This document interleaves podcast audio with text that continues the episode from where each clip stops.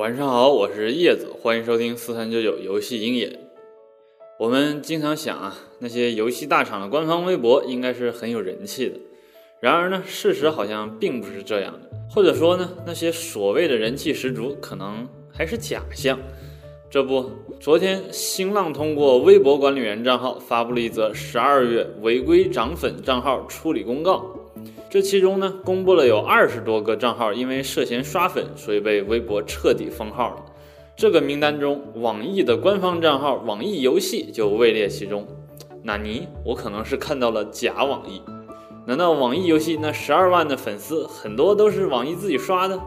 我记得就在两天前啊，还有媒体夸网易的微信公众号是国内企业公众号中做的最好的，这难道也是造假？当然了，这些都是我的 YY 而已啊，大家别当真。说不定是某个玩家想要报复网易，就花了不少钱去给网易游戏微博刷粉而已，导致呢网易账号被封。毕竟啊，网易最近在游戏的运营方面出现了不少问题，先是阴阳师一伙 bug，后来呢炉石传说又无故停服了四十个小时，还给所有玩家都回档了，不少玩家的确非常愤怒。目前呢，网易官方并没有站出来发声。到底是什么原因？大家自己歪歪就可以了，不要到处造谣啊！好了，说完网易的事儿，我们接着来聊聊最近曝光度很高的任天堂。最近呢，任天堂公布了他们的第二款手游产品《火焰纹章英雄》，一些数据机构呢也适时的开始针对任天堂上一款手游产品《超级马里奥跑酷》做一些数据研究了。根据某应用市场研究公司的数据显示啊。超级马里奥跑酷已经从美国 iOS 畅销榜上跌出前五十了，目前呢排在第五十二名。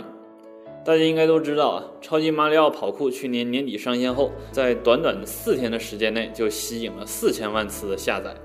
但是由于高达十元的售价，让这款游戏的营收成绩并不太被看好。